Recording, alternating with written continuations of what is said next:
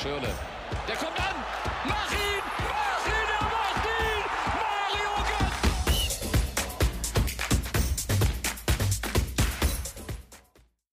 Hallo und herzlich willkommen zu einer neuen Ausgabe DFB, dem deutschen Fußballpodcast. Mein Name ist Tim Detmer und aufgrund der Corona-Pause und der Corona-Pandemie haben wir uns heute was Besonderes ausgedacht und zwar ein, ja, ein Flashback ins Jahr 2006. Wir werden die Weltmeisterschaft im eigenen Land besprechen, das Sommermärchen, wie es ja auch genannt wird. Und ich bin natürlich wieder nicht alleine, sondern meine drei Co-Hosts Nick, Moritz und Johnny sind auch wieder am Start. Servus, Jungs. Moin, moin. Moin. Moin. Ja, Servus auf jeden Fall an der Stelle. Ähm, ja, es war die 18. Weltmeisterschaft ausgetragen von der FIFA zum zweiten Mal nach 1974 in Deutschland zu Gast. Sie ging vom 9.6. bis zum 9.7., also quasi genau einen Monat. Und ähm, ja, es war natürlich so ein bisschen die Wiederauferstehung des deutschen Fußballs, die Geburt der neuen Generation, die ähm, im großen Teil dann 2014 ja auch Weltmeister wurde. Aber soweit, soweit sind wir noch nicht. Wir werden jetzt, denke ich mal, erstmal mit den deutschen Spielen beginnen. Und ja, das Eröffnungsspiel fand in München statt. Äh, Deutschland gegen Costa Rica. Ein furioses Spiel, 4 zu 2 am Ende für die deutsche Mannschaft. Und ähm, ja, beginnen wir einfach mal mit, mit dir, Nick. Ähm, ja, vor allem dieses erste Tor, das äh, erste Tor des Turniers durch Philipp Lahm, ist natürlich bei allen eigentlich in Erinnerung, wenn man an dieses Turnier zurückdenkt, was ein Strahl, den er da damals ja noch als Linksverteidiger in den rechten oberen Winkel gehämmert hat. Ähm, was hast du so für Erinnerungen erstmal an dieses Spiel und auch an, die, an dieses Tor? Ja, das äh, ist auf jeden Fall noch ein äh, Kindheitsflashback, der äh, nie vergessen bleibt. Äh, damals in der Allianz Arena vor 64.000 Zuschauer äh, haut er mit, von links aus äh, Strafraumgrenze den Ball rechts oben in den Winkel. War auf jeden Fall ein krasses Tor. Damals ähm, ich mit meinen sechs Jahren auf jeden Fall komplett geflasht davon und ähm, ja, das hat, war schon damals echt krass. Also als kleiner Butschi damals vorm Fernseher sitzen und so ein Tor zu sehen von ähm, ja, Verteidiger, der genauso groß ist eigentlich so wie du, äh, war schon krass zu sehen. ähm, ja, ich glaube, Philipp Lahm war da schon noch ein, ein kleines Stückchen größer. Ähm, aber wie dem auch sei, ja, definitiv ähm, ähm, ansonsten war es natürlich auch das Spiel von Miroslav Klose, direkt ein Doppelpack zum Start. Ähm, war natürlich auch wirklich eine Riesenleistung von ihm. Ähm, auf der anderen Seite dann Paulo Wandschuppe, auch mit einem Doppelpack, der die deutsche Abwehr und Jens Lehmann äh, ja doch deutlich vor Probleme gestellt hat in diesem ersten Spiel. Ähm, Moritz, kommen wir zu dir auch du noch relativ jung, kannst dich wahrscheinlich auch nicht an äh, allzu viel von diesem Spiel, äh, denke ich mal, so erinnern, wie wo du es geguckt hast, etc. Von daher, ähm, ja, generell, was ist so dein, deine Erinnerung damals an die Zeit äh, rund um das Turnier? Ja, genau, also wirklich an das Spiel kann ich mich selber gar nicht so erinnern. Ähm, natürlich danach in den Jahren über YouTube öfters mal angeschaut. Ähm, aber vor allen Dingen bleiben eben die krassen Erinnerungen, sag ich mal, selber aus dem Land in Deutschland, von den Fans. Jeden Abend quasi, sonst auch in der Tagesschau, immer die ganzen Fanmeilen. Und generell überall hingen eben Flaggen. Es war ja wirklich, wie du schon gesagt hast, äh, so eine Auferstehung von Fußball Deutschland. Ich kann mich auch daran nach erinnern, dass eben auch so viele Kinder angefangen haben, Fußball zu spielen. Wir haben dann auch auf den Straßen, bei mir im Dorf oder so, das Turnier irgendwie nachgespielt. In den äh, folgenden Jahren sogar noch. Also damals, als ich eben dann noch fünf Jahre alt war, waren es wirklich nicht so die Spiele selber, an die ich mich erinnern kann, sondern eben an die Stimmung und an die Spannung, die dadurch erzeugt wurde. Ja, das ähm, sieht bei mir ähnlich aus. Ähm, vor allem, ja, was man generell für einen Hype hatte in der Zeit. Ähm, man hat ganzen Lieder, die natürlich auch hoch und runter gespielt wurden. Natürlich der offizielle WM-Song von Herbert Grönemeyer damals, Zeit, dass sich was dreht, ist so ein Flashback-Moment, wenn man den irgendwie mal im Radio hört oder sonstiges. Ähm, ja, alles in allem wirklich eine krasse Zeit in diesem Sommer, wo das Wetter ja auch wirklich überragend war, muss man sagen. Ich glaube, es gab gefühlt kaum ein Spiel, wo es wirklich schlechtes Wetter war, sondern Sonnenschein ohne Ende. Und ähm, ja, perfektes Wetter für ein perfektes Turnier, zumindest äh, organisatorisch. Ähm, Johnny, auch dich nochmal reinzuholen. Ähm, ja, was sind so deine Erinnerungen an dieses Spiel vielleicht sogar? Ähm, und ansonsten auch so rund um dieses Turnier, vielleicht auch im Vorfeld davon. Ja, ich kann mich noch ganz genau daran erinnern, dass äh, die Anspannung sehr hoch war vor dem Spiel, aber auch eine gewisse Vorfreude geherrscht hat in ganz Deutschland. Und in dem Moment, wo Philipp Lahm das Tor gemacht hat, waren halt alle sehr ähm, erlöst sozusagen, weil die Anspannung hat sich jetzt in pure Freude umgewandelt und es war klar, Deutschland kann auch Fußball spielen, wir können tatsächlich auch, äh, also wir werden nicht unter dem Druck zusammenbrechen und es könnte tatsächlich was ganz Großes werden. Und äh, ja, das Spiel hat direkt sehr viel Spaß gemacht, auch insgesamt sind halt unheimlich viele Tore gefallen. Wenn man es jetzt natürlich mit, mit ein bisschen Distanz sich nochmal anschaut, ist es natürlich eigentlich ziemlich schlecht, zwei Gegentore gegen Costa Rica zu bekommen. Ist jetzt nicht gerade der Gegner, der sonderlich gut ist, gegen den man äh, sich messen sollte. Aber grundsätzlich war es erstmal das, was es sein sollte, nämlich ein Dosenöffner für die Nationalmannschaft. Und ja, ähm, die Jungen konnten sich halt auch direkt beweisen. Ja, das auf jeden Fall. Ähm, ja, so eine Art Dosenöffner, das ist eigentlich ein gutes Stichwort. Ich finde, der Dosenöffner und so ein bisschen der Schulterschluss zwischen Fans und Mannschaft kam dann im zweiten Gruppenspiel gegen Polen, dass man eigentlich die ganze Zeit dominiert hatte. Also ich kann mich so an viele Chancen auch von Podolski äh, erinnern, der die dann teilweise hier und da am Tor vorbeigeschossen hat, an die Latte, irgendwie zweimal hintereinander, direkt auch von Klose und Ballack.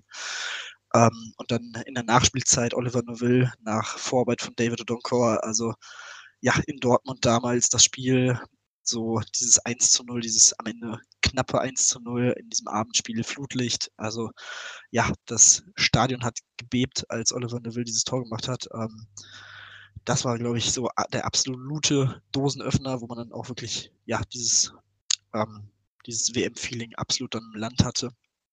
Äh, direkt qualifizieren konnte fürs Achtelfinale. Ähm, ja, äh, Nick, was sagst du? Wie kannst du dich noch irgendwie erinnern und wahrscheinlich hast du das Spiel nicht live gesehen, weil das Abendspiel, aber ähm, so generell, wenn man sich so die Bilder anguckt, das muss ja schon wirklich ein überragender Moment gewesen sein damals.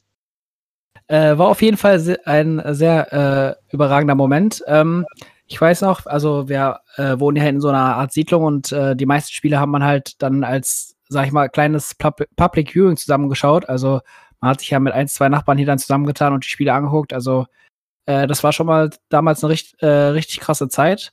Äh, das Coole auch, das Wetter hat mitgespielt. Man konnte draußen im Garten grillen und sich dann abends auf das äh, Spiel gegen, äh, gegen die anderen Mannschaften, gegen die dann Deutschland gespielt hat, anschauen. Also äh, das waren oder sind aktuell gerade richtig krasse Throwbacks, die man hat. Ähm, ja, wie war es bei dir, Tim?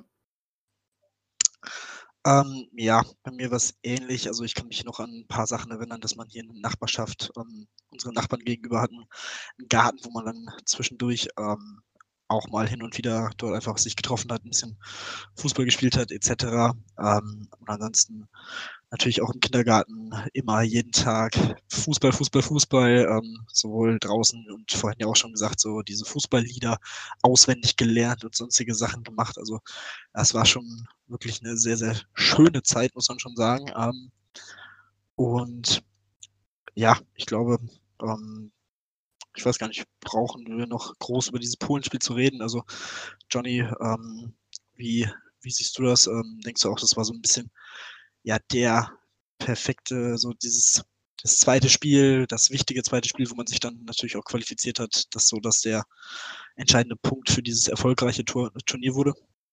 Ja, also definitiv. Und was man nochmal herausheben kann, was auch äh, gegen Polen immer so eine gewisse Sache war in den Medien, war auf jeden Fall die Herkunft von Miroslav Klose und Lukas Podolski.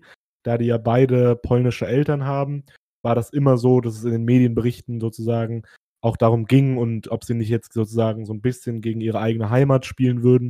Und das wurde immer so ein bisschen aufgebauscht, aber ich glaube, wir haben sogar dann auch in der Europameisterschaft ja nochmal 2008 gegen Polen gespielt und wir waren immer erfolgreich.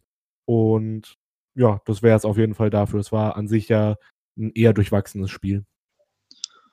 Ja, definitiv. Auch das war wirklich ein große, großes Thema, auch immer wieder auch in den Jahren danach. Und was natürlich auch ein lustiger Funfact ist, dass sowohl Podolski als auch Klose denselben Zweitnamen haben. Beide heißen mit Zweitnamen Josef. Also, ne, so viel dazu. Ähm, ja, dann würde ich sagen, kommen wir doch zum letzten Spiel dieser Gruppenphase, das äh, 3-0 der deutschen Mannschaft gegen Ecuador in Berlin. Ähm, ja, das war auf jeden Fall eine ordentliche Machtdemonstration. Es war ein wirklich sehr, sehr gutes Spiel. Das bis dahin natürlich auch offensichtlich beste Spiel. Ähm, bei Ecuador hat man, weil man auch schon qualifiziert war, fürs Achtelfinale ein paar Spiele geschont.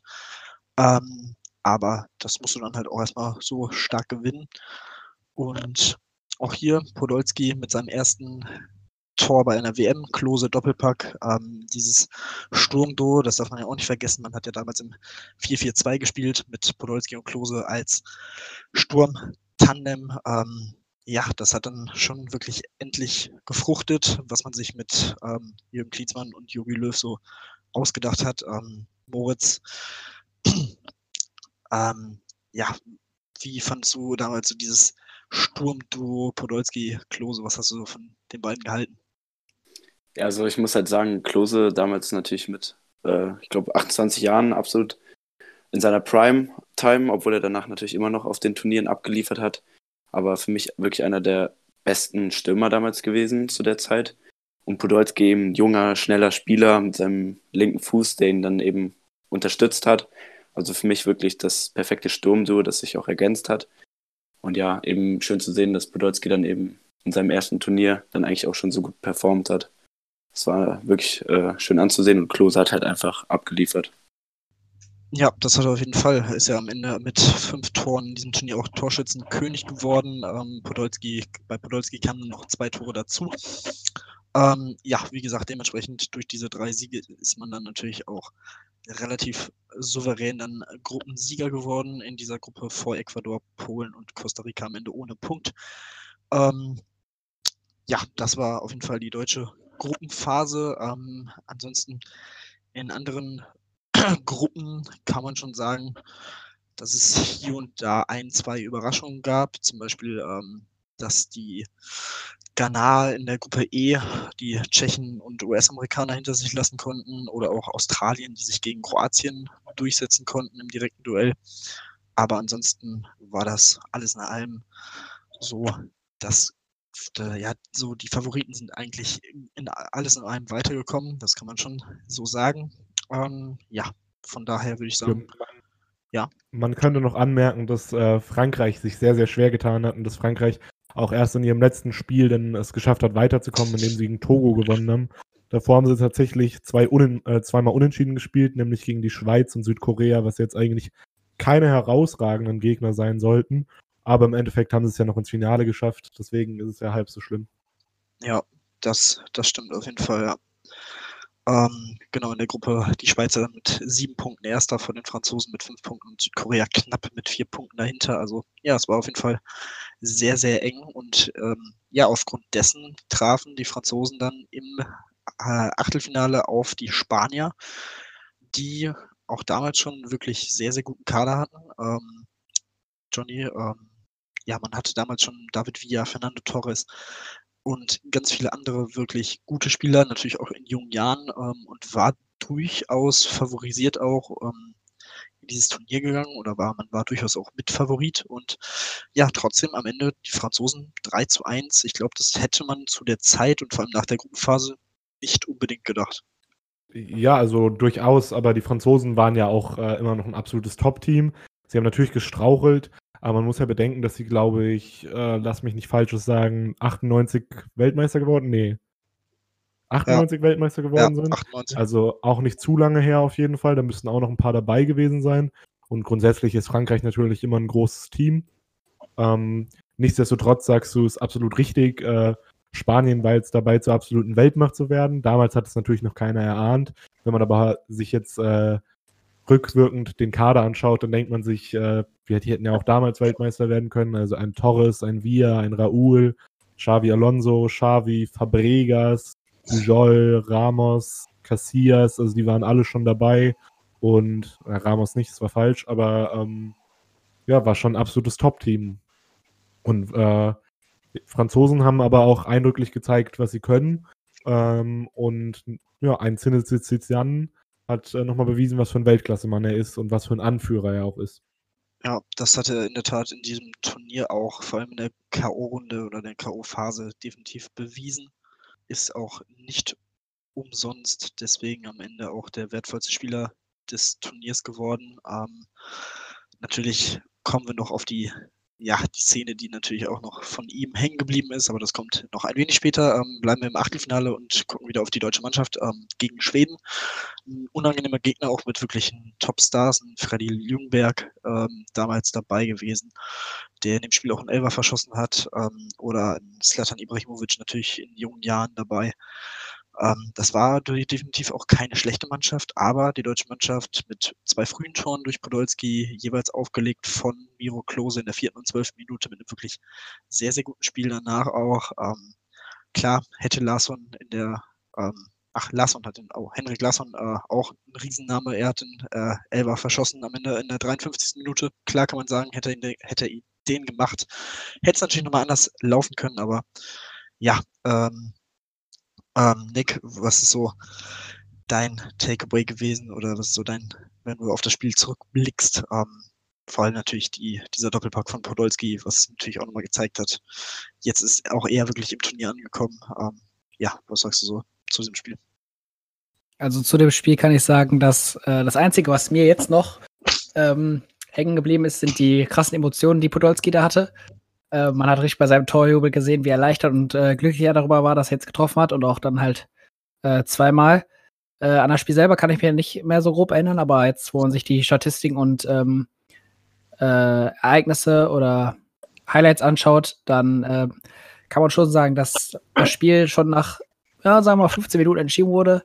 Podolski ja mit dem Doppelpack und ähm, ja, in der 35 Minute dann die rote Karte für Teddy Lucic. Ähm, das war dann eigentlich schon der quasi, quasi Knockout für Schweden. In der 52 Minute hatte, wie du schon gesagt hattest, Henrik Larsson den Elfmeter. Da wäre man vielleicht noch mal rangekommen. Ähm, Türen wären vielleicht wieder für, wiederum für Deutschland aufgegangen, weil Schweden Druck machen hätte müssen, aber ja, Deutschland dann äh, souverän runtergespielt und man ist dann sicher einer Runde weitergekommen. Genau, und ähm, dasselbe taten auch die Brasilianer, die 13-0 gegen Ghana sich souverän durchsetzen konnten. Ähm, oft über das Spiel müssen wir nicht groß reden. Ähm, auch über das Spiel der Engländer gegen Ecuador, ein knappes 1-0 am Ende. Ich glaube, durch David Beckham war das äh, am Ende. Ja, hat man sich schwer getan, aber am Ende ja, hat man halt dieses Spiel gewinnen können. Das war natürlich das Wichtigste für die Engländer. Ähm, gehen wir zum Spiel Italien gegen Australien, was natürlich auch wirklich am Ende ja, sehr, sehr bitter war für die Australier, die wirklich den Italienern, dem späteren Weltmeister, dann wirklich einen langen Fight abgeliefert haben und eine 95 Minute per Foul-Elfmeter dann ja verloren haben. Francesco Totti zerstörte die Träume der Australier von Down Under. Ähm, und Johnny, du warst damals in jungen Jahren im Stadion. Ähm, ja, an was kannst du dich von diesem Spiel noch so alles erinnern und wie war so die Stimmung? Ja, also ich kann mich noch äh, relativ genau daran erinnern, dass ich im Vorhinein mich ja entscheiden musste, für welches Team ich bin, weil logischerweise war Deutschland ja nicht dabei und äh, dann musste ich mir halt überlegen, okay, für wen bin ich? Und dann bin ich mit meinem Bruder und meinem Vater hingefahren. Dann haben wir uns relativ schnell darauf geeinigt, dass wir für Australien sind, weil es einfach der Underdog war.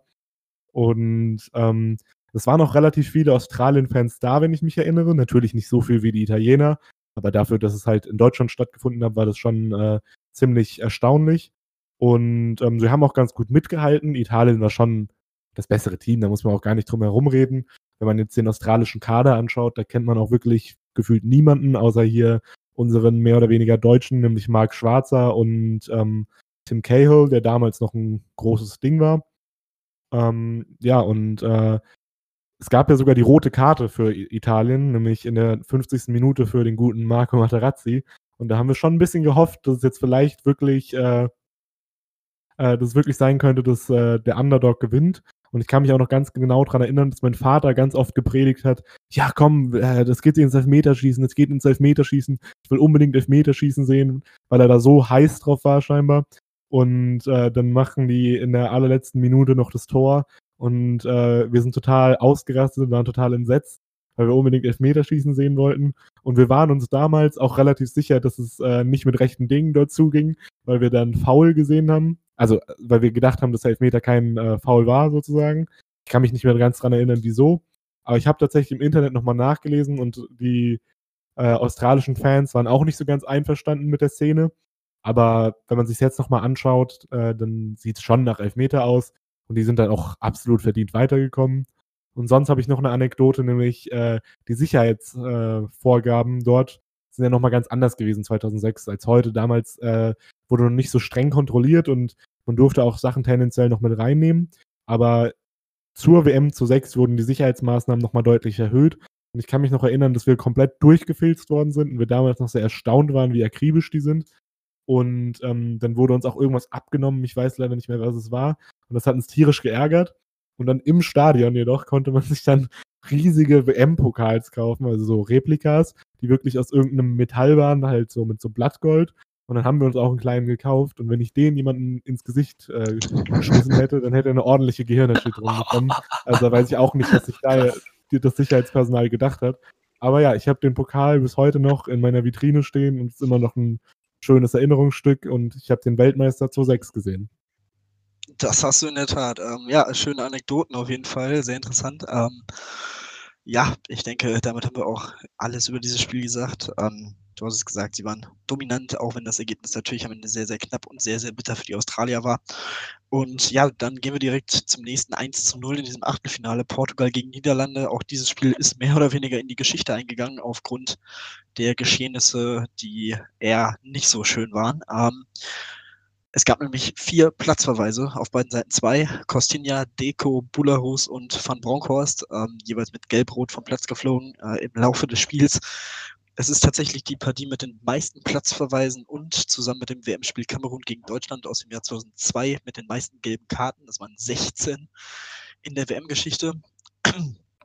Ja, am Ende konnten sich die Portugiesen durchsetzen ähm, gegen die Niederländer, wie schon äh, zwei Jahre zuvor bei der EM 2004 im Halbfinale, äh, wo für die Niederländer auch schon Endstation war gegen Portugal. Ähm, ja, Moritz, ähm, diese beiden Teams, also wenn man sich die Kader anguckt, das ist ja wirklich ein großer Name nach dem anderen. Also das ist unfassbar, welche Spieler damals schon mitgespielt haben. Natürlich auch hier äh, Van Persie, Coit und Robben. Allein dieser Sturm ist ja wirklich äh, so ein Flashback, das kannst du dir gar nicht vorstellen. Ähm, also ja, wirklich ein überragendes Aufgebot an Spielern damals. Und ja, ähm, was, an was denkst du denn so, wenn du an dieses Spiel denkst und an diese beiden Mannschaften zur damaligen Zeit? Also natürlich habe ich es nicht gesehen, aber wenn ich mir jetzt gerade so die Kader oder vor dem Podcast habe ich mir den Kader vor allem von den Niederlanden angeguckt.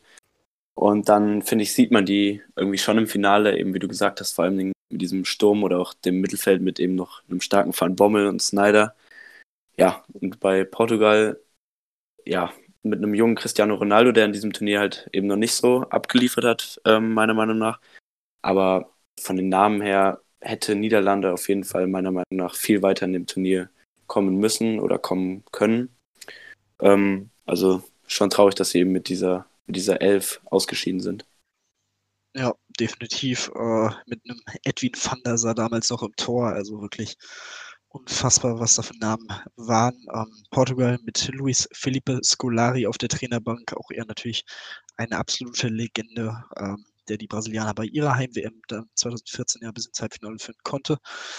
Ähm, ja, man muss wirklich sagen, dieses Spiel ähm, geführt vom russischen Schiedsrichter Valentin Ivanov, wirklich eins für die Geschichtsbücher. Wirklich sehr, sehr interessant, wenn man sich das nochmal so anguckt. Ähm, und auch eins, was so ein bisschen in die Geschichte eingegangen ist, ist das Spiel Schweiz gegen die Ukraine in Köln äh, damals stattgefunden. Nach Verlängerung ein 0 zu 0 und dann hat die Schweiz ja es versemmelt und keinen Elfmeter reingemacht. Am Ende 0 zu 3 nach Elfmeterschießen ähm, verloren. Ähm, und ja, die Schweiz ist ähm, hat als erste Mannschaft in der WM-Geschichte in einem Elfmeterschießen keinen der Strafstöße verwandeln können. Auch das ist wirklich eine sehr, sehr, ein sehr, sehr bitterer Rekord, ähm, den man definitiv nicht haben möchte auf der Habenseite. Ähm, ja, ein sehr, sehr kurioses Spiel, kann man schon sagen. Kurioses Elfmeterschießen damals. Ähm, und für die Ukrainer ging es dann im Viertelfinale gegen Italien und dort hatten sie dann wirklich gar keine Chance am Ende 3 zu 0.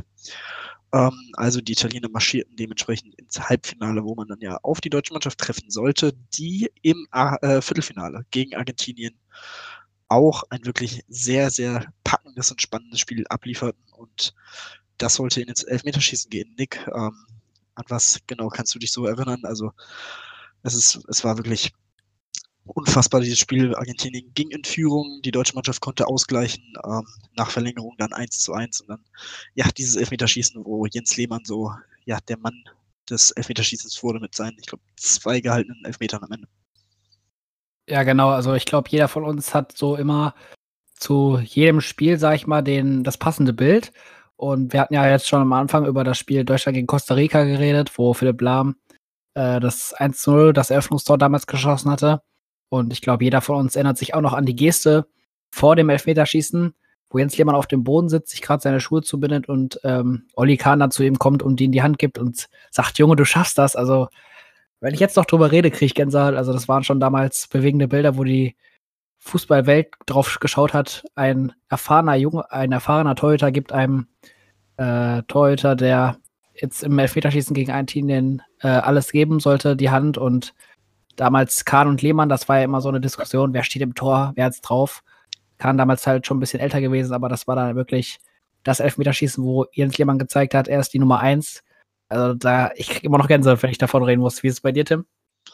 Ja, ich muss dazu sagen, dass ich ähm, damals schon ein riesen Oliver Kahn-Fan war und im Vorfeld des Turniers natürlich absolut äh, am Boden zerstört war, als diese Entscheidung getroffen wurde, dass Lehmann als Nummer 1 ins Turnier reingeht. Im Nachhinein muss man natürlich sagen, dass er wirklich ein, im weitesten wirklich ein gutes Turnier gespielt hat. Nicht zuletzt natürlich auch wegen diesem Elfmeterschießen am Ende. Ähm, ja, es war auf jeden Fall eine wirklich sehr, sehr schöne Geste von Kahn. Das auf jeden Fall ähm, auch absolut richtig, da so ja diesen Teamgeist, Gedanken vorzuleben. Und ähm, eine andere Geschichte ist natürlich dieser berühmte Zettel, den es ja auch, glaube ich, mittlerweile im ähm, Deutschen Fußballmuseum gibt, wo Andi Köpke, der Bundestorwarttrainer, äh, ja, Jens Lehmann, draufgeschrieben hat, wohin die Schützen so wahrscheinlich schießen werden, ähm, den er sich dann in seinen Stutzen steck, gesteckt hat vor diesem Elfmeterschießen. Auch das ist natürlich eine lustige Anekdote dieses Spiels, ähm, die in die Geschichte eingegangen ist und immer ja, mit diesem Spiel in Verbindung stehen wird. Und natürlich, wenn man sich dann überlegt, Esteban Cambiasso, der treffen musste, damit die Argentinier im Elfmeterschießen bleiben, mit diesem ellenlangen An, ähm, Anlauf, wirklich gefüllt außerhalb des Elfmeter oder des Strafraums ähm, losgelaufen ist. Das war schon, das waren schon Bilder, als Lehmann den gehalten hat. Auch danach gab es natürlich noch unschöne Szenen mit ähm, Prügeleien und so weiter, wo dann auch Thorsten Frings dann für ein Spiel gesperrt wurde. Ähm, das ist natürlich nicht schön gewesen, ähm, aber nun gut, man kennt die argentinische Heißblütigkeit. Ähm, man muss sie nicht mögen, aber naja, man kennt's. Und ähm, ja, ansonsten, Moritz, ähm, an was von diesem Spiel so ist bei dir so im Kopf geblieben? Also ich kann mich auch noch an einige Zeitungs, oder ein, zwei Zeitungsartikel und Bilder erinnern, also die so ein bisschen im Kopf geblieben sind. Wie ist es bei dir? Also ich glaube, Zeitung habe ich damals noch nicht gelesen, ähm, aber was, was bei mir halt wirklich immer ein Bild im Kopf ist, ist eben äh, Jens Lehmann, wie er eben vor den Elfmetern seinen Zettel aus dem Stutzen rausholt und studiert. Ähm, eben halt tatsächlich dann nochmal das Spiel angeschaut in der Zusammenfassung und dann ist mir eben aufgefallen, dass der damalige Sportkommentator da gar nicht drauf eingegangen ist, ähm, dass der da quasi diese, diesen Spickzettel hat, der danach ja wirklich weltberühmt geworden ist und wie du auch gesagt hast, äh, im Museum steht, weil das eben ein Stück Fußballgeschichte ist.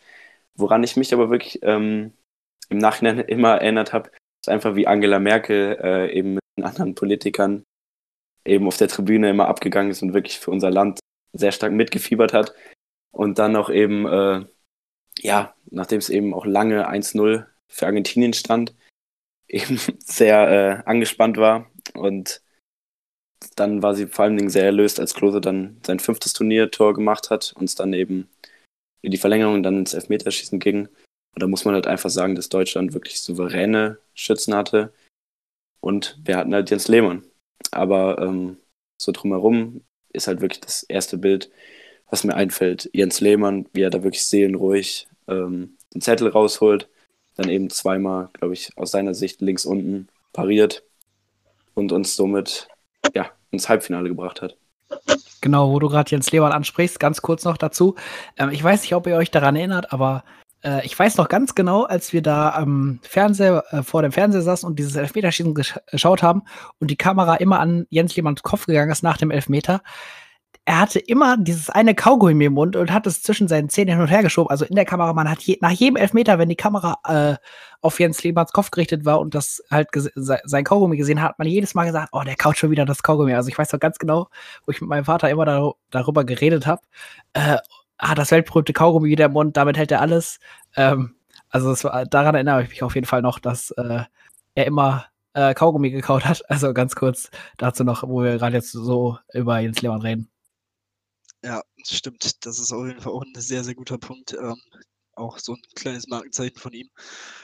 Ja, genau, äh, Angela Merkel, genau, das ist auch so ein Bild, das man natürlich bei den Fußballspielen immer im Kopf hat. Ähm, sie ist ja immer wirklich extrem mitgegangen und hatte natürlich auch während ihrer Amtszeit so die goldenen Jahre des deutschen Fußballs so miterlebt bis 2018, bis zum jähen Ende, das muss man ja schon sagen. Also hat sich ja zum richtigen Zeitpunkt wählen lassen. Ähm, gut, ähm, dann gehen wir weiter zum äh, letzten Viertelfinalspiel Brasilien gegen Frankreich. Ein 0 zu 1 am Ende für den amtierenden Weltmeister Brasilien, die dementsprechend ausscheiden und ähm, ja, es war tatsächlich ein wirklich sehr einseitiges Spiel. Ähm, die Franzosen dominant, die Brasilianer wirkten anscheinend relativ unmotiviert, was sehr interessant ist. Ähm, ja, Schlüsselfigur natürlich auch hier Zinedine dann mit dem Tor, ähm, beziehungsweise er hat es vorbereitet für äh, Thierry Henry in der 57. Spielminute. Und ja, die beiden Superstars haben dementsprechend dieses Spiel entschieden und ähm, was ein interessanter Fakt ist, ist, dass die Brasilianer damit erstmals seit der WM 1990 vor dem Finale ausgeschieden sind. Auch das ist natürlich ja krass und so ein bisschen erstmal das Ende einer Ära gewesen. Denn auch bei der WM 2010 waren sie ja jetzt nicht wirklich überragend mit von der Partie. Ähm, ich weiß nicht, habt ihr irgendwie Erinnerungen oder Anekdoten an das Spiel? Ich ehrlich gesagt nicht wirklich. Ja, ich kann mich tatsächlich noch relativ genau an das Spiel erinnern, beziehungsweise an das Ende. Ich habe es nämlich tatsächlich mit meinem Vater zusammen geschaut und mein Vater war halt sehr erschrocken, dass die Brasilianer sozusagen so dünn waren und so schwach waren, weil für ihn war das halt selbstverständlich, dass Brasilien diese WM wieder gewinnen würde und sie sind da, glaube ich, auch als absoluter Top-Favorit wieder mit reingegangen. Man muss ja alleine nur ähm, die Nationalmannschaft mal anschauen. Also grundsätzlich sind da natürlich immer noch Weltklasse-Spieler wie Ronaldo dabei, aber jetzt auch sozusagen der amtierende Weltfußballer damals Ronaldinho und dann in ein paar Jahren ja auch Kaká, der auch in dem Team ist. Dann natürlich auch noch so Leute wie Roberto Carlos, Se Roberto oder Cafu. Also das sind teilweise die besten Spieler, die es auf ihrer Position jemals gegeben hat. Und deswegen waren die auch eigentlich, galten die als unantastbar. Und wie wir eben schon gesagt haben, hat Frankreich ja in der WM schon gestrauchelt eigentlich. Und das war schon eine große Überraschung auf jeden Fall. Und ja, also die Brasilianer waren echt dünn und sind auch absolut verdient ausgeschieden. Und ja, das wäre es von meiner Seite. Ja, gut, äh, würde ich sagen, gehen wir doch direkt zum Halbfinale. Für die deutschen Fans natürlich ganz, ganz, ganz, ganz bitter äh, gegen Italien. Italien wurde in den Jahren danach auch durchaus zum Angstgegner. Äh, 0 zu 2 nach Verlängerung am Ende. Ähm, ja, auch hier wirklich lange gut mitgehalten. Der 119. und 121. die beiden Treffer für die Italiener durch Grosso und Del Piero. Ähm, Andrea Pirlo, Player of the Match geworden ja, es war wirklich ein enges Spiel. Ähm, es ging wirklich hin und her, kann ich mich auf jeden Fall daran erinnern. Ähm, die Italiener natürlich mit ihrer Mannschaft durchaus auch favorisiert gewesen, aber mit dem Hype natürlich im Rücken und mit der Welle, mit der Euphoriewelle hatte man natürlich gehofft, dass die deutsche Mannschaft hier was ausrichten könnte. Ähm, ja, das war tatsächlich auch das erste Länderspiel, das eine deutsche Mannschaft in Dortmund damals verloren hatte. Ähm, auch dementsprechend sahen natürlich die Statistiken ganz gut aus im Vorfeld dieses Spiels. Ähm, ja, an was könnt ihr euch so erinnern? Vielleicht an dieses Spiel, an die Tage danach oder den Morgen danach, dann, als ihr das so die Nachricht mitbekommen habt, dass die deutsche Mannschaft da leider rausgeflogen ist? Also ich muss sagen, ich war damals noch ein äh, kleiner Butschi, der gerade in der ersten Klasse, glaube ich, war das, war. Und ähm, bis zur 90. Minute, es war ja damals schon für mich als kleiner Butschi sehr spät. Ich glaube, ich weiß nicht, bis zur 109. oder 110. so um den Dreh habe ich durchgehalten und dann äh, fielen mir auch die Augen zu. Äh, ich lag dann morgens äh, im Bett und äh, bin dann aufgewacht und das erste gemacht habe, ist runtergerannt zu meinem Vater und gefragt, wie das Spiel ausgegangen ist. Ja, und als er mir dann gesagt hat, dass Italien dann äh, kurz vor Ende der Verlängerung gewonnen hatte, war ich natürlich sehr, sehr traurig. Ähm, muss auch gestehen, ich habe angefangen zu weinen, also als kleiner Butschi damals so im Deutschland-Hype gewesen und dann ähm, im Halbfinale rauszufliegen. Ich glaube, damals hatte halt man noch nicht so krasse Erfahrungen mit Turnieren oder etlichen äh, Sachen gemacht und ja, damals dann zu erfahren, dass Deutschland rausfliegt als kleiner Butschi, tat halt schon irgendwie weh. Und als man sich dann auch noch halt, ich war auf einer Schule, wo jetzt nicht so viele Deutsche in einer Klasse waren, also von den Jungs her gesehen, da kamen dann schon die ein oder anderen Sprüche, die man dann schon im kleinen Alter vertragen musste. Und ja, das tat dann damals schon echt ordentlich weh. Ähm, der Krimi ging dann auch von Deutschland weiter. Ich weiß nicht, Moritz, wie war, war das bei dir damals, als äh, du erfahren hast, dass Deutschland gegen Italien rausgeflogen ist? Ja, also ich war erstmal, ich kann mich noch daran erinnern, ich habe an dem Abend einen riesen Aufstand äh, gegenüber meiner Mutter gemacht, weil ich eben mit fünf Jahren dieses Spiel dann eben um die Uhrzeit nicht mehr schauen durfte. Und am Endeffekt hat sie dann immer so einen Satz gesagt wie, ja, die gewinnen oder verlieren auch ohne dich. Also die war da knallhart. Ähm, deswegen konnte ich mir dieses, diese Schmach gar nicht anschauen. Also, was heißt Schmach? Deutschland hat ja gut mitgehalten. Eben dann spät verloren. Aber ähm, ja, ich kann mich eben daran erinnern, wie ich dann am nächsten Morgen wirklich aufgestanden bin und dann noch mehr sauer auf meine Mutter war, weil ich sie dann quasi dafür verantwortlich gemacht habe, dass ich das jetzt nicht gucken durfte und Deutschland nicht unterstützen durfte. Also das war wirklich das Spiel, wo ich mich daran erinnern kann, dass ich das wirklich äh, aktiv mitverfolgen wollte, aber nicht durfte. äh, ja, wirklich ganz, ganz tragisch. Ähm, ich glaube, das ist heute auch noch wirklich tief in dir drin, oder? Also, das wirst du auch niemals vergessen, oder? Ja, ich glaube halt, mit meiner Unterstützung hätte Deutschland gewonnen. Bin ich mir ja, ganz sicher. Ja, das glaube ich ehrlich gesagt auch. Also, wir haben schon mal den Schuldigen jetzt gefunden. Ähm, ähm, ja, bei mir war es auch sehr ähnlich. Ähm, ich glaube, ich durfte das Spiel auch nicht gucken, zumindest erinnere ich mich nicht mehr wirklich daran, sondern eher an den Morgen danach, weil wir im Kindergarten damals eine äh, deutsch-italienische Erzieherin hatten, die aber auch ähm, offensiv für Deutschland war und mit Deutschlandflagge am Auto äh, rumgefahren ist und anscheinend ein paar ja, Italiener das mitbekommen haben ähm, bei ihr in der Straße und erstmal ihr Auto irgendwie, ich weiß es nicht mehr genau, irgendwie angesprayt haben oder sonstiges. Ähm, ja, auch das ist so eine Anekdote, die bei mir zu dem Spiel hängen geblieben ist. Ähm, ansonsten war es natürlich wirklich ein, eine sehr, sehr bittere Niederlage. Johnny, wie hast du die Nachricht äh, so empfangen? Ja, also ganz ähnlich wie bei euch war es auch so, dass ich leider eingeschlafen bin als kleines Kind vom Fernseher und äh, am nächsten Morgen äh, habe ich dann erstmal meine Mutter angemeckert, dass sie mich nicht aufgeweckt hat, sondern dass sie mich einfach ins Bett getragen hat. Und äh, dann habe ich natürlich auch gefragt, wie es ausgegangen ist. Und dann war ich auch total enttäuscht. Und ich hatte auch direkt einen Schuldigen ausgemacht, nämlich äh, ein Freund aus der Grundschule hatte am Vortag darauf gewettet, dass Italien gewinnen würde und damit war der Einzige in der Klasse, der auf Italien gesetzt hatte. Und dann war natürlich unser Feindbild direkt geschaffen und dann haben wir alle gesagt, dass Deutschland nur verloren hat, weil er auf Italien getippt hat. Ja, und ähm, demnach hat sich auch bei mir irgendwie so eine Art Italien-Hass abgezeichnet, weil ähm, nach und nach war es irgendwie in jeder Sache, die ich konsumiert habe, so, dass Deutschland immer von Italien besiegt worden ist. Sei es im Fußball oder in anderen Sportarten, aber auch bei ganz mehr oder weniger trivialen Sachen wie bei ähm, der Stocker Challenge oder sonst was bei jeglichen Raab-Events haben auch öfters mal die Italiener gewonnen. Dann gegen Raab auch noch im Finale, auch beim Autofußball kann ich mich erinnern, dass es einmal im Halbfinale oder Finale dazu kam, dass der Italiener dann Stefan Raab rausgeschmissen hat. Und dann hat sich in mir halt irgendwie so ein Hass auf Italien manifestiert, dass ich wirklich äh, mich sehr gefreut habe, als ich dann gehört habe 2010, dass sie ausgeschieden sind in der Gruppenphase.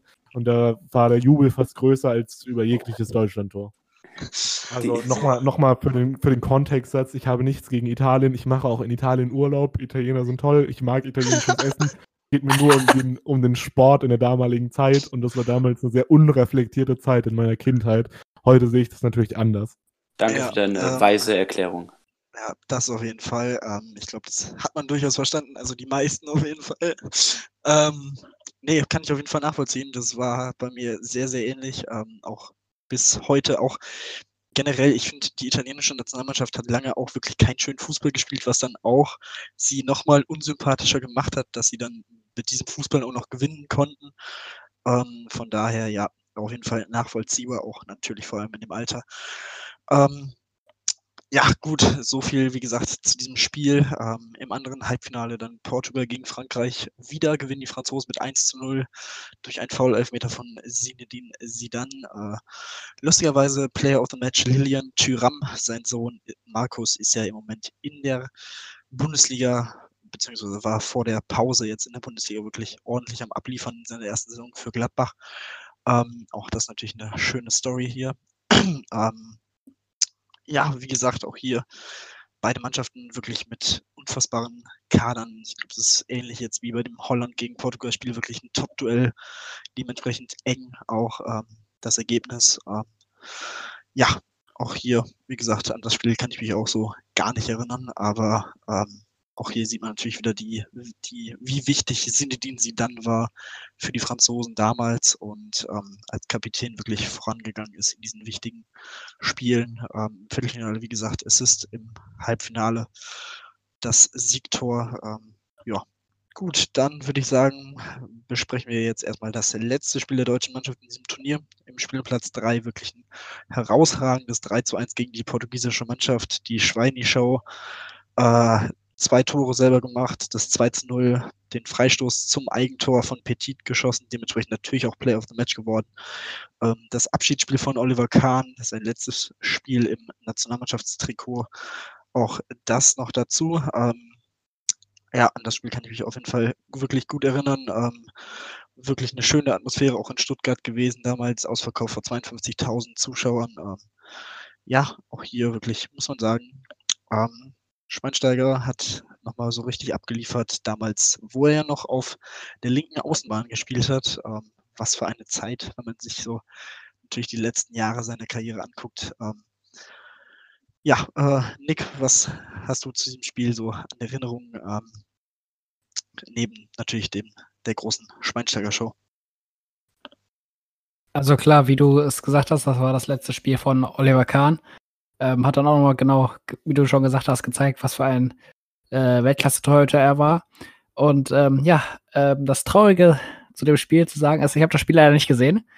Äh, meine Eltern haben es mir damals, auch wenn es sich jetzt richtig doof anhört, aber nicht erlaubt, äh, weil es halt ein Spiel um Platz 3 war und es um nichts mehr ging. Ähm, ich weiß nur noch, als der an dem Morgen danach dann mein Vater mir erzählt hat, ähm, wie toll Schweinsteiger äh, und Co. gespielt haben, habe ich gesagt, toll, cool, du hast mir das nicht erlaubt zu gucken, warum erzählst du mir jetzt davon? Aber äh, das, ja, war halt so meine Erfahrung oder mein, mein persönliche Story zu dem Spiel. Ähm, ja, leider nicht gesehen. Ich weiß nicht, Moritz, hast du das Spiel damals gucken dürfen? Weil es ging ja quasi um nichts mehr, um Platz 3 und 4. Das sind jetzt, na, ähm, das sind jetzt keine so bedeutenden Plätze bei einer WM. Doch, also ich kann mich wirklich an das Spiel erinnern, eben an Schweinsteiger. Und ähm, abgesehen davon, dass ich merke, dass äh, während dieses Podcasts, dass wir uns anscheinend damals nicht immer unbedingt einig mit unseren Eltern waren. Ähm, das Spiel durfte ich tatsächlich gucken. Ähm, kann mich deswegen auch sehr gut an Schweinsteiger erinnern. Wer wirklich dann eigentlich dreimal äh, aus derselben Position, wie Tim gesagt hat, von links außen, ja, da super den, äh, eine super Show abgeliefert hat und dann ja eben auch seine, sein, er hatte eben vier Turniervorlagen und dann eben zwei Turniertore. Das sind eben für ihn krasse Werte in dem Alter auch gewesen. Und ich muss eben sagen, dass er sich dann eben nach dem Turnier zu einem meiner absoluten Lieblingsspieler der deutschen Nationalmannschaft entwickelt hat. Und ich, wenn ich wirklich immer bei einer Mini-WM oder so irgendwen gespielt habe, dann war ich immer Schweinsteiger. Und ja, ich habe ihm einfach gern zugeschaut und nach dem Spiel war er auf jeden Fall mein Lieblingsspieler. Ja, das, äh, das war mir auch so. Also wirklich Schweinsteiger, Podolski, so die beiden stehen ja auch für diese Generation. Beide, ich glaube 2004, ich glaube kurz nach der EM ähm, dazugekommen zur Nationalmannschaft. Also auch direkt wirklich diesen Aufbau von 2006 an bis zum WM-Titel 2014 mitgemacht. Ähm, stehen so ein bisschen für diese, für diese Zeit auf jeden Fall. Ähm, ja, Johnny, wie, wie, wie sieht es bei dir aus so mit den Erinnerungen? Also erste kurze Korrektur. Ich bin mir ziemlich sicher, dass sie auf jeden Fall bei der EM schon dabei gewesen waren, weil da gab es diesen äh, wunderschönen Skandal mehr oder weniger, dass sie halt alle viel zu viel gezockt haben. Und da gibt es so ein Interview von Lukas Podolski, wie äh, er sozusagen seinen Koffer für die EM packt, wenn ich mich richtig erinnere. Und in diesem Koffer hat er nur eine Playstation oder eine Xbox gepackt und halt irgendwie so zwei Unterhosen oder so. Und das war's gefühlt. Und ähm, ja, an das Spiel selbst kann ich mich äh, auch noch relativ gut erinnern. Ich kann mich auch daran erinnern, dass ich es unheimlich schade fand, dass äh, Schweinsteiger nicht seinen Hattrick bekommen hat, sondern dass das eine Tor als Eigentor gewertet worden ist. Und grundsätzlich war es ein wunderschöner Abschluss für die deutsche Nationalmannschaft. Ähm, danach wurde ja in Berlin auch noch groß gefeiert mit der Nationalmannschaft. Auf jeden Fall ein sehr toller Abschluss für die deutsche Nationalmannschaft bei der Heim-WM. Definitiv. Ähm, ja, vor allem natürlich, äh, du hast es angesprochen, wo man dann na, auf der großen Fanmeile in Berlin dann noch gefeiert hat. Am Tag des Finales war das dann, ähm, ja, wirklich auch da wieder super Wetter, super Stimmung. Äh, Sportfreund Stiller waren da mit ihrem äh, Hit 54, 74, 90 2006, beziehungsweise auf der Bühne dann 2010 schon die neue Version. Äh, Xavier Naidoo, der noch aufgetreten ist. Also ja, eine große Party veranstaltet, sich bei den Fans bedankt. Das ist auf jeden Fall auch noch wirklich hängen geblieben in den Köpfen, ähm, zumindest bei mir im Kopf. Ähm, ja, wirklich eine sehr, sehr schöne Sache. Ähm, ja, dementsprechend ähm, würde ich sagen, gehen wir zum letzten Spiel dieses Turniers über. Ähm, die Italiener gegen Frankreich im Finale. 5 zu 3 nach Elfmeterschießen. Die Italiener bekommen es hin. Ähm, Fabio Grosso mit dem entscheidenden Elfmeter, nachdem er ja schon im Halbfinale das 1 zu 0 kurz vor Schluss geschossen hat, wird so quasi zum Nationalhelden. Ähm, ja, natürlich aus deutscher Sicht hat man sich, glaube ich, eher den französischen Sieg gewünscht. Ist nicht der Fall gewesen, obwohl sie durch sie dann in Führung gegangen sind. Materazzi konnte ausgleichen und ähm, ja, natürlich, was hängen bleibt, ist die Tätigkeit von Zinedine Zidane gegen Marco Materazzi, der ja, legendäre Kopfstoß, ähm, muss man ja so sagen. Ähm, der ist natürlich auch durchaus hängen geblieben. Ähm, für immer wird man sich an diese Tätigkeit erinnern. Es war ja ein letztes Spiel äh, auf internationalem Niveau insgesamt, äh, danach nie wieder für einen Club gespielt. Ähm, ja, ist natürlich kein schöner Abgang, ein unwürdiger Abgang für diese große Legende, Sinedin Sidan. Ähm, Moritz, äh, was an was kannst du dich äh, davon erinnern? Ähm, wie hast du vielleicht irgendwie reagiert oder so? Du kannst dich daran erinnern, äh, auf diesen Kopfstoß? Ja, wie wir alle schon gesagt haben, äh, Italien war jetzt nicht so unsere Herzensnation. Ähm, deswegen kann ich mich schon daran erinnern, dass wirklich viele auch in der Nachbarschaft dann eben äh, beim Public Viewing für Frankreich waren. Ähm, und ja, für Zidane, mir ist es damals natürlich nicht so aufgefallen, dass er schon so eine Weltlegende quasi war, weil ich mich damals quasi nicht mit dem einzelnen französischen Spieler beschäftigt habe. Aber danach eben wurde mir das erst so klar und dann merkt man auch, was man für Tricks dann auch von dem im Garten geübt hat. Irgendwie die Zidane-Rolle oder so, die war ja weltberühmt. Und er hat einfach den Fußball wirklich geprägt und dann macht es einen jetzt im Nachhinein oder in den Jahren nach der WM 2006, äh, nachdem man das erstmal realisiert hat, schon dann traurig, wie quasi seine Karriere dort geendet hat, ähm, wurde er eben da provoziert und hat eben ja so ein klasse Turnier gespielt und dann endet das so bitter im Finale für ihn. Also das ist das, was ich quasi noch davon weiß. Mhm. Ja, definitiv wirklich sehr, sehr bitter. Ähm, nichtsdestotrotz natürlich wirklich auch ein super Turnier von ihm bis äh, zu dieser 110. Minute.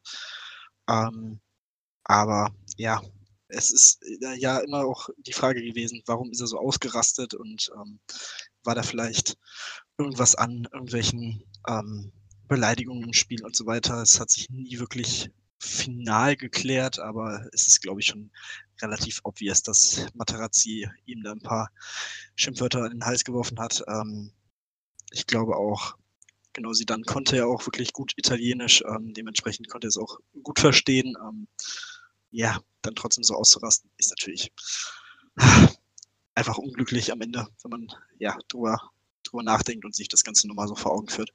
Ja, definitiv. Ich kann mich auch noch äh, daran erinnern, dass ähm, in den Medien auf jeden Fall rumging, dass es in der Beleidigung circa um die Schwester von Sidan ging.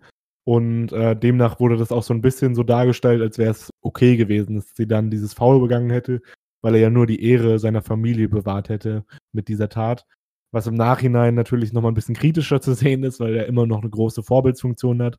Ähm, nichtsdestotrotz, äh, in den heutigen Zeiten würde Materazzi wäre Materazzi vermutlich auch vom Platz geflogen für die Beleidigung.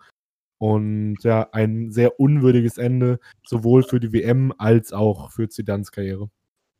Ja.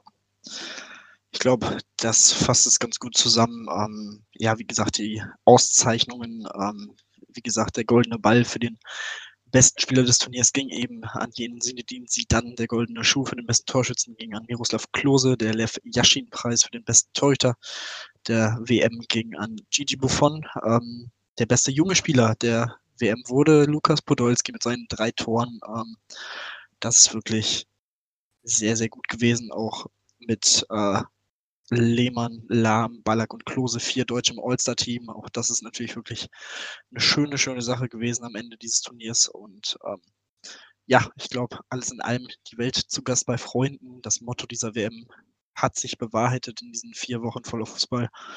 Und ich glaube, der, ja, der Begriff Sommermärchen passt durchaus, wobei man natürlich jetzt äh, sagen muss, wo natürlich noch rausgekommen ist, dass diese WM genau wie gefühlt alle Weltmeisterschaften danach und davor äh, in dem Zeitraum gekauft wurden und ähm, ja, der Legendenstatus von Franz Beckenbauer so einen kleinen Knacks angenommen hat. Ja, ich sag mal so, spätestens als dann rausgekommen ist, dass die Weltmeisterschaften 2002 und 2010 gekauft waren, war es auch relativ klar, dass die deutsche Austragung dementsprechend auch gekauft war. Ähm, aber nun gut, ähm, gehört bei FIFA-Veranstaltungen mittlerweile anscheinend dazu, auch wenn es natürlich definitiv einfach nur ja schade ist. Äh, keine Ahnung, was habt ihr so, äh, als ihr so das erste Mal davon gehört habt, dass die Weltmeisterschaft gekauft wurde oder so die Spekulationen, Vorwürfe aufkamen, was habt ihr da so gedacht? Konntet ihr das irgendwie glauben? Also ehrlicherweise muss ich natürlich sagen, dass ich äh, mir nicht vorstellen konnte, dass äh, sich Deutschland das geleistet hat. Und äh, ich hätte auch nicht gedacht, dass Deutschland das überhaupt nötig hat. Ähm, Im Endeffekt ist es mir aber auch mehr oder weniger egal, weil ähm, das macht das Sommermärchen trotzdem nicht kaputt. Wir hatten alle ein schönes Erlebnis damit, wir verbinden alle gewisse Emotionen damit. Viele von uns äh, verbinden damit sozusagen so ein bisschen der, den Beginn unserer Leidenschaft für Fußball. Und äh, demnach bin ich weiterhin dankbar und auch Franz Beckenbauer mehr oder weniger dankbar, auch wenn es nicht mit rechten Dingen zuging. Und ähm, ich finde, man muss es auch gewissermaßen relativieren, da man ja sieht, dass äh, eigentlich alles nicht mit rechten Dingen zugeht, finde ich es auch nicht so schlimm, dass äh, es auch in Deutschland nicht mit rechten Dingen zuging.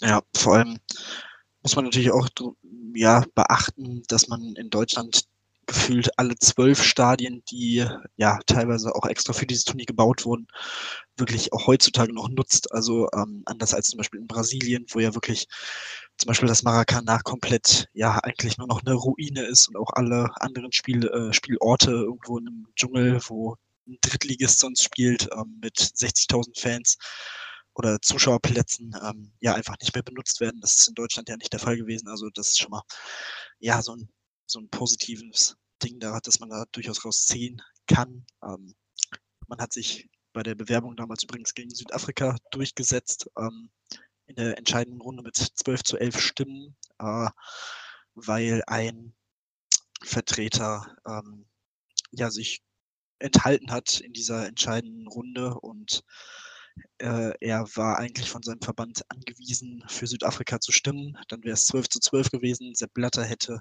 das entscheidende Recht für die Wahl gehabt und hätte sich für Südafrika entschieden. Also es ging sehr knapp zu und ja, ich glaube, alles in allem muss man sagen, es ist nie aufgeklärt worden, ob er wirklich bestochen wurde, der neuseeländische Vertreter damals, oder ob er einfach so wirklich ja, Deutschland einfach besser fand sich einfach gegen seinen Verband wehren wollte. Ähm, ich glaube, er ist mittlerweile auch verstorben, wenn ich jetzt nicht komplett falsch liege. liege. Ja, ähm, dementsprechend hat er das Ganze auch mit ins Grab genommen. Also ja, ähm, es ist ja auch im Moment einiges an Gerichtsverhandlungen äh, in diesem ähm, Fall am Laufen. Von daher ja, ich denke mal, die Verantwortlichen werden dann auch mehr oder weniger dann noch zur Rechenschaft gezogen werden. Ähm, ja, Moritz, Nick, habt ihr noch irgendwie was zu dem speziellen Thema zu sagen? Ja, also ich möchte eigentlich äh, Johnny einfach nur zustimmen. Ähm, natürlich sollte man jetzt nicht irgendwie Korruption und Bestechung irgendwie relativieren. Ähm, hat er ja auch nicht. Aber ähm, man muss dazu ja eben sagen, dann ging eben 2010 die nächste WM nach Südafrika. Ähm, also dementsprechend nimmt das auf jeden Fall das, was man alles damit verbindet, diese Emotionen, dieser Beginn in Deutschland. Also Deutschland war ein wirklich guter Gastgeber damals. Ähm, hier war wirklich alles außer Rand und Band. Deswegen ähm, muss man das ein bisschen differenziert sehen. Aber wie ihr auch schon gesagt, hat, äh, gesagt habt, geht es natürlich ähm, gefühlt in der FIFA nirgendwo mit rechten Dingen zu. Und deswegen, ähm, ja, bleibt für mich das Sommermärchen in positiver Erinnerung. Wie siehst du das, Nick? Äh, genau, ich stimme auf euch beiden auf jeden Fall dazu. Und wenn man jetzt nochmal rückblickend sagt, damals war wirklich noch der Fußball der Fußball. Man hat wirklich jeden einzelnen Spieler quasi zu, zu schätzen wissen. Äh, damals ging es noch gar nicht wie heute nur um das Geld. Also wenn man sich noch von damals die Gehälter oder ähm, die, das Transferbudget der Spieler anguckt, ähm, im Gegensatz zu heute ist das auf jeden Fall gar nichts damals ähm, zum Sommermärchen, genau, war der Fußball, der Fußball, man hat ihn gelebt mit seiner, mit seinen Emotionen, mit seiner Leidenschaft, äh, mit seinen, ja, schönen Momenten. Das war auf jeden Fall der Fußball, den wir uns, glaube ich, heute noch erwünschen, äh, wo man wirklich äh, zu schätzen weiß, ähm, ja, was ein Tor aus 30 Metern so alles be bewirken kann, welche Emotionen das in einem auslöst. Klar, es war, ist ein Turnier, aber generell der Fußball sollte, glaube ich, ähm, wie er damals war, heute auch so sein. Heute ging es natürlich nur ums Geld. Wenn wir uns jetzt nochmal äh, die Spieler vom Deutschland angucken, da gab es auf jeden Fall einige, die ähm, auch äh, bis heute noch Legenden sind und das Sommerbärchen bleibt genau wie mir, äh, wie Moritz, ähm, in positiver Erinnerung. Das ist doch wirklich ein schöner Abschluss. Ähm, ja, wie gesagt, das war das Turnier 2006, die Weltmeisterschaft in Deutschland, die Welt zu Gast bei Freunden.